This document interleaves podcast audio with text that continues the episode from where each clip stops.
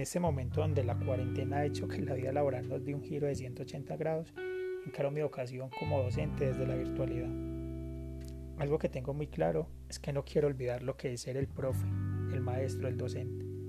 En mi caso, la tecnología nunca ha sido un obstáculo para llevarla al aula. Sin embargo, me he dado cuenta que mis estudiantes en su gran mayoría no están preparados para estos nuevos desafíos. Entiendo que para muchos de ellos ha sido traumático. No sé si realmente están aprendiendo. Quizás solo le están apuntando a presentar las actividades que día tras día les mandamos. Es una pregunta que tendremos respuesta cuando regresemos al aula. Sin embargo, ese no es el punto más importante.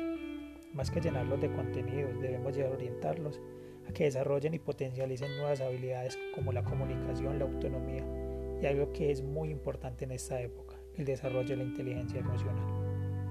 Seguro que los docentes estamos poniendo todo en nuestra parte, estamos planeando cada una de las actividades, estamos aprendiendo y desaprendiendo lo que por muchos años nos había funcionado.